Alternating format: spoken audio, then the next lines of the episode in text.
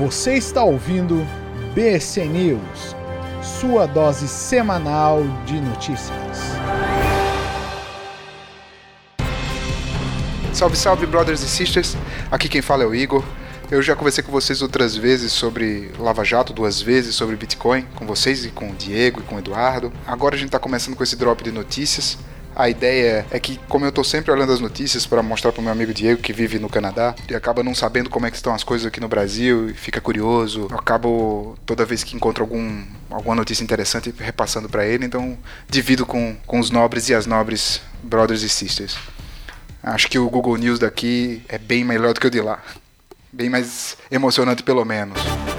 A notícia que eu me deparei foi sobre a prisão do presidente da Dolly Guaraná. Oi, pessoal, sou Dolinho, seu amiguinho, vamos cantar? Dolly é um nome que vive nos nossos corações, que é o sabor brasileiro, as propagandas belíssimas, de uma qualidade gráfica e texto maravilhoso, músicas bem cantadas e erros fonéticos. Mas o que, o que chama a atenção dessa situação, que acabou chamando a atenção dessa, dessa situação, foi para a Receita, foi que entre 99 e 2001 houve uma queda enorme na arrecadação de impostos relativos a funcionários dessa empresa. Essa queda se deu, segundo a investigação, porque a empresa terceirizou seus serviços. O que, é que ela fez? Ela demitiu todo mundo para no dia seguinte contratar por uma empresa, segundo a investigação, da própria Dolly, uma chamada HM Terceirizações. Essa notícia nova é velha, porque isso já tinha sido dado conta lá pela G1 em fevereiro. O presidente da Dolly havia sido condenado a seis anos e sete meses. Né? O Laerte Codonho havia sido condenado a seis anos e sete meses, já segundo o Globo News, em fevereiro. Foi julgado pela terceira vara federal de São Paulo. E pasmem, quem fez essa prisão não foi a Polícia Federal, que a gente está acostumado aí a ver cada mergulho um flash. Foi a Polícia Militar que fez a prisão e apreensão desses bens. Como se deu a questão da fraude fiscal? A gente está falando em 4 bilhões de reais. Esses 4 bilhões de reais provavelmente no meio tem multa, tem muita coisa que não é só ah, o imposto devido, mas 4 bilhões de reais deixaram de ser pagos em relação a despesas de funcionários. Então essa essa a Dolly demitiu todo mundo, contratou todo mundo por uma outra empresa. Essa outra empresa é de uma pessoa que é o Paulo Quintino de Paula, que foi a pessoa que deu depoimento e que incriminou o dono da Dolly, o presidente, atual presidente, ele abriu essa empresa, HM Terceirização, e contratou todos os funcionários da Dolly e a Dolly demitiu. Então é um processo de terceirização que a gente vê no mercado, não é uma praxe incomum, Agora, com a lei da terceirização, mais comum ainda, porque se pode terceirizar o, o, fim. Isso na época não era legal, né? Hoje já é. Isso terceirizar o fim, não estou dizendo que nesse caso foi a terceirização do fim, mas parece ter sido pelo, pelas investigações. Mas o que fez aparecer essa situação foi exatamente uma queda na arrecadação. Então, sim, a Receita olha quanto arrecada, sim, ela olha se essa arrecadação cai. O que, obviamente, causa estranheza é como se sonega tanto no Brasil e como, e como a Receita não pega ou não descobre. Né? E aí traz a, a, nossa, a nossa imaginação a questão de que a Receita pode sim saber e que aí manda um fiscal, mas esse fiscal pode não pode ser um amigão e tal e resolver o problema para o empresário e o empresário resolver o problema do fiscal, né? O problema financeiro do fiscal. Isso, obviamente, que trata-se de crime, não necessariamente acontece em, em todos os casos, acredito inclusive que seja a minoria dos casos, mas a gente sabe que no Brasil, país da corrupção, isso deve acontecer bastante. No caso da Dolly, ou não pagou o suficiente para o fiscal, ou o fiscal não era corrupto, que é o que é muito mais provável, apesar de ser um país da corrupção. O Brasil tem muita gente séria, essa gente séria está conseguindo trabalhar, isso é, coisa, isso é muito bom para todos nós. Então vamos torcer para que investigações como essa continuem acontecendo e que investigações como essa continuem a trazer esse tipo de resultado de prender criminoso do, do colarinho branco, né? Eu tenho uma por mim nunca ler os comentários de uma notícia. Mas eu tô aqui para comentar uma notícia, então por que não ler os comentários e comentar os comentários? então vou vou desrespeitar a minha máxima de não ler os comentários, porque é estressante, dá gastrite e a gente fica com muita raiva. E eu vou ler o primeiro que me dá mais raiva, mas vou ler, porque representa muitos comentários. Ele representa, tá mais completo, é, fala a ideia de maneira clara, apesar de ser uma ideia tosca.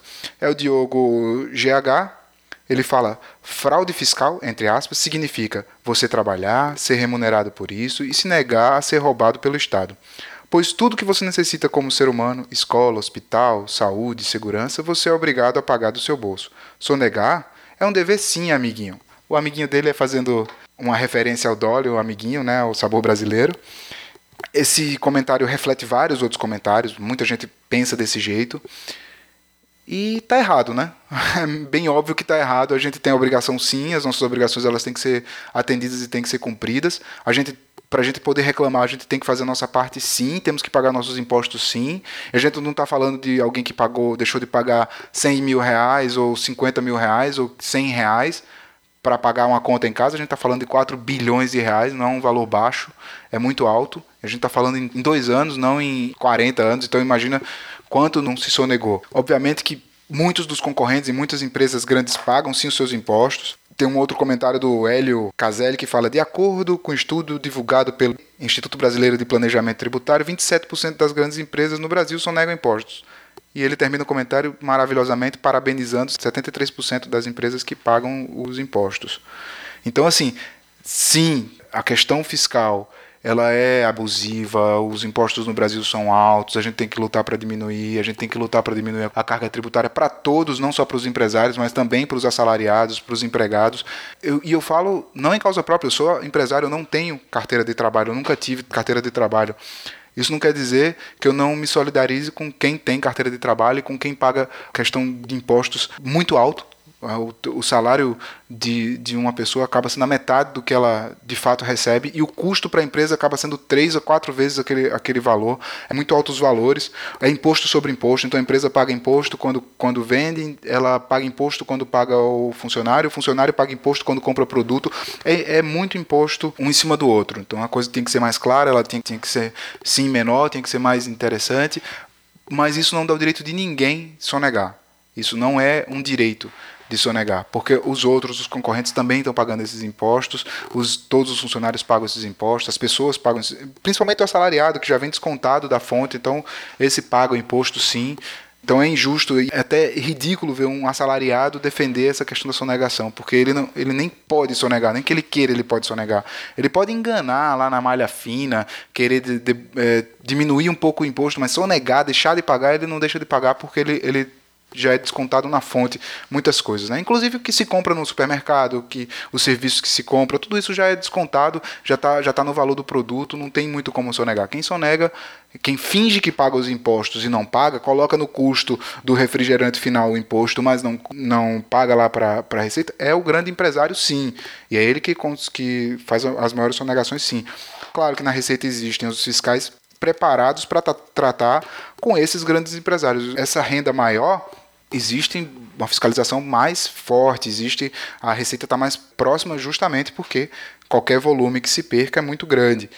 O que não quer dizer que nessas pessoas que estão próximas não existam um ou outro que seja corrupto, um ou outro que aceite uma viagem, uma coisa para fingir que não viu alguma coisa, ou, ou um dinheiro na conta para fingir que não viu. Claro que existe, a gente não é inocente de pensar que não, mas obviamente que a grande maioria sim é honesta. Apesar do país ser um país da corrupção, porque a gente tem a tradição do jeitinho brasileiro que veio de Portugal, de dar jeitinho para tudo e como é que a gente faz isso, essa coisa tem diminuído com o tempo. Pelo menos assim espero e assim tenho, tenho percebido.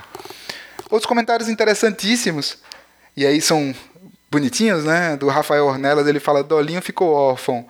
E aí o Roberto Garcia fala: Oi pessoal, eu sou o Prezinho, seu amiguinho, vamos pro banho de sol? Já o Roger Amaral fala 4 bilhões e continua com aquela propaganda medonha.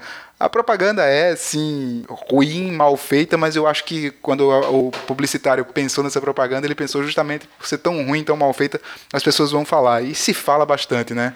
Gualaná. é, sabor brasileiro. E essa notícia me remete a uma outra notícia da semana passada.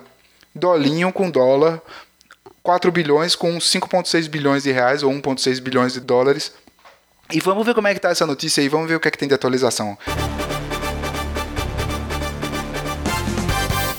Que eu tô vendo é que o doleiro Dário Messer continua foragido, de se esperar, porque parece que ele já tinha conhecimento de que ia ficar preso. Tem uma gravação que o G1 teve acesso com exclusividade, que fala o Marcelo Rezinski fala com a esposa dele, a Cíntia, e tá papeando ali no telefone ele chega e diz: Ah, sabe quem é que vai ficar um tempinho preso? Quem? O Dadá. Tá, mas de novo? De novo não, ele nunca foi, né, cara? Ah, não, foi quem foi foi a Rô. Aham. Uhum. É, cara, falei com ele de manhã. Ai, amor, enfim, né? Né? Complicado, né? Né? Né? Eu também acho. Complicado, né? ser bandido num país que a polícia está começando a trabalhar e está tá começando a poder trabalhar, porque ela sempre trabalhou, ela não podia trabalhar, ela não tinha as ferramentas que tem hoje. Agora a polícia e o, o Ministério Público e a Justiça está conseguindo fazer as coisas. Esse Dadá, Dário Messer, ele foi citado pelo Youssef no caso do Banestado para o Moro, já tem décadas aí, três décadas, se eu não me engano. Até alguém sugeriu, acredito que foi a Folha ou o Valor Econômico, acho que foi a Folha de São Paulo que sugeriu que a operação câmbio desligo deveria se chamar de volta para o futuro, porque o pessoal volta para corrigir as cagadas de 30 anos atrás, né, de 1990. O engraçado é que o, mais uma coisa que chama a atenção desse caso e que remete ao caso do Dolinho é o apelido do Dada Messer, né, do Dário Messer, que é cagarras, que lembra muito das cagadas das propagandas do Dolinho. Então, assim, a gente está falando de 1,6 bilhões de dólares, 5,6 bilhões de reais na semana passada, agora deve estar tá mais, que o real está explodindo. O nome do Dário já está na difusão vermelha da Interpol. Ele é foragido, ele deve estar tá fora. Tem um jornal paraguaio, ABC Color, que ele fala algumas coisas sobre o, o Dário Messer e é uma relação dele com o presidente do Paraguai, é, ex-presidente Hugo, e ele fala que um já chamou outro de irmão e tal, e o pessoal da Interpol do Paraguai falou que ele tentou a cidadania paraguaia, acho que não conseguiu mas está aí foragido, está com o nome na difusão vermelha da Interpol. Agora vamos ver o que é que vai dar desse, desse amigão aí. Os delatores falam que eles usavam os aplicativos de celular com criptografia, não falo o nome, eu acredito que é o Telegram. Deviam ficar ali papeando e tal, e conversando. Diz que as trocas de dinheiro elas aconteciam no hotel Sheraton Barra e no Hits do Leblon. O Dario Messer, ele tem esse apelido de Cagarras porque ele mora na casa na frente da ilha de Cagarras, no Rio, né? Então por isso é o apelido, mas o apelido é escroto. E aí ele. Os, também os delatores falam que tem uma relação muito próxima com os políticos do PMDB e agora vai feder né, para o PMDB.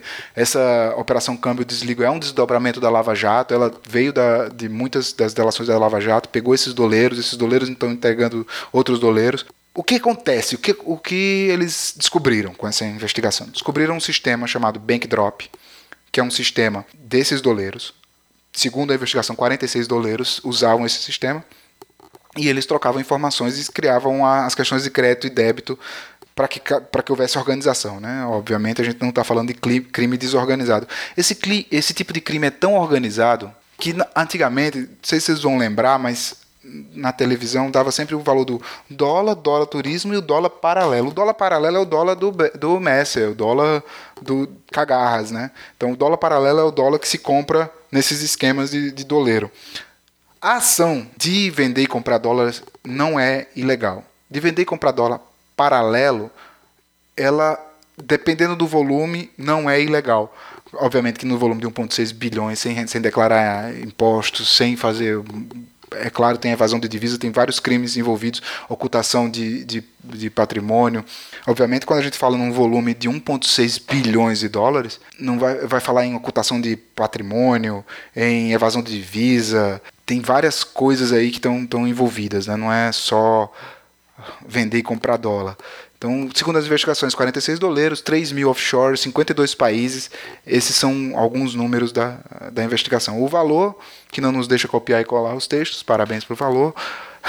Mas na manchete que está pública, que é só abrir o site e olhar, ele fala que doleiro, alvo de operação da PF, ficou conhecido no caso Banestado. Verdade. No caso Banestado, Robert Youssef falou, né?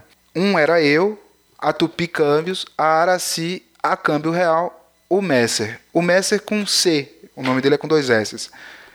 E aí o valor faz a referência a esse erro de grafia, né, de escrever o nome do cara errado, para mostrar como as autoridades não estavam preparadas para tratar com esse tipo de crime. E não estava mesmo. Não, a delação premiada legal, ela existe há pouco tempo. No caso do Banestado, e no, exatamente nesse caso, houve delação premiada antes dela ser, inclusive, reconhecida formalmente, assinado, tudo. Acho que a Dilma que assinou isso em 2015, mas em 90, se eu não me engano, um pouco depois, é, houve delação premiada desses caras. Eles prometeram que nunca mais, não do Messi, mas o Alberto Youssef e outros tantos, prometeram nunca mais iam fazer nada de mal, ia se, se comportar bonitinho e tal, mas parece que eles não cumpriram muito isso não. E aí, de novo, eu resolvi cumprir a minha, minha promessa para mim mesmo e vou me estressar. Vamos ler os comentários. Já que eu estou comentando a notícia, eu vou comentar os comentários.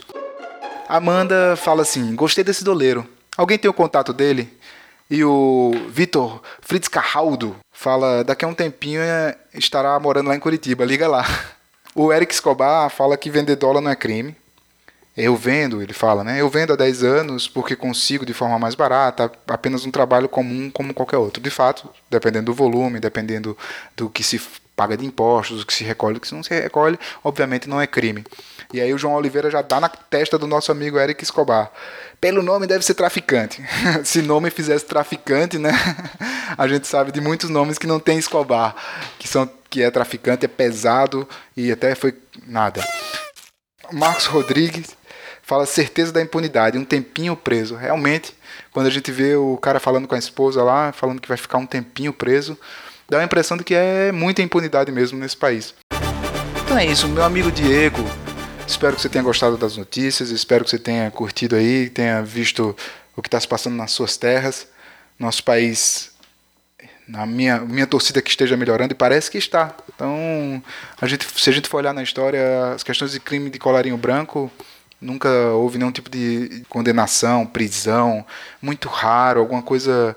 Empresário a gente só via ser preso se matasse a esposa, e de preferência em lugar público, porque se matasse escondido o advogado conseguia amenizar para eles. Quem tinha dinheiro não, não acontecia nada.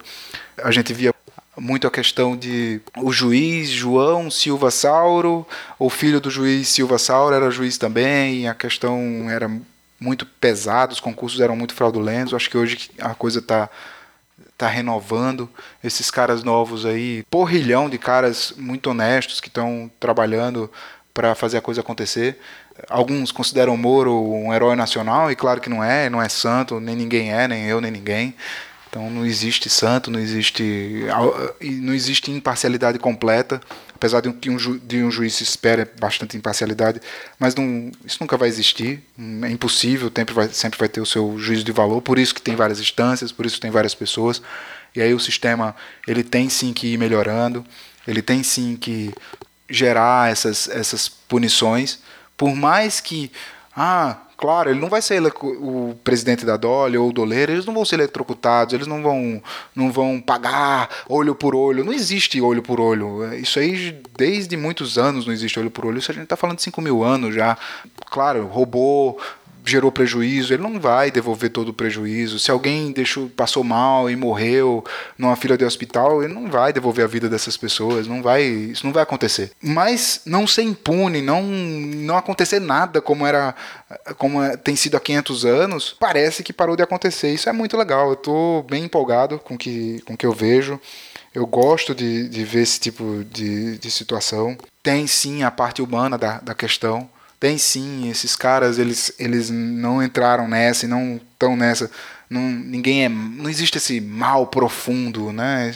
Isso é uma utopia. Não existe o completamente mal, também não existe o completamente bom. Então o Moro não é herói, esses caras não são os bandidos necessariamente. Nem eles, nem aqueles que roubam o banco, nem aquele outro que, que assaltou e roubou teu celular ou, ou roubou teu relógio. Não é isso. Acho que a gente tem que tentar parar com esse radicalismo ridículo que existe no Brasil, da gente se abraçar com as nossas opções de uma maneira muito escrota, sabe? Parabéns aos envolvidos. Espero que meu amigo Diego tenha gostado das notícias. As opiniões, obviamente, são minhas, exclusivamente minhas. O Diego nem o Brothercast tem nenhum tipo de responsabilidade em relação às minhas opiniões. Eu tenho a responsabilidade sobre as minhas opiniões, mas eu também tenho o direito de dá-las. Obrigado, um abraço, beijo, tchau, no coração.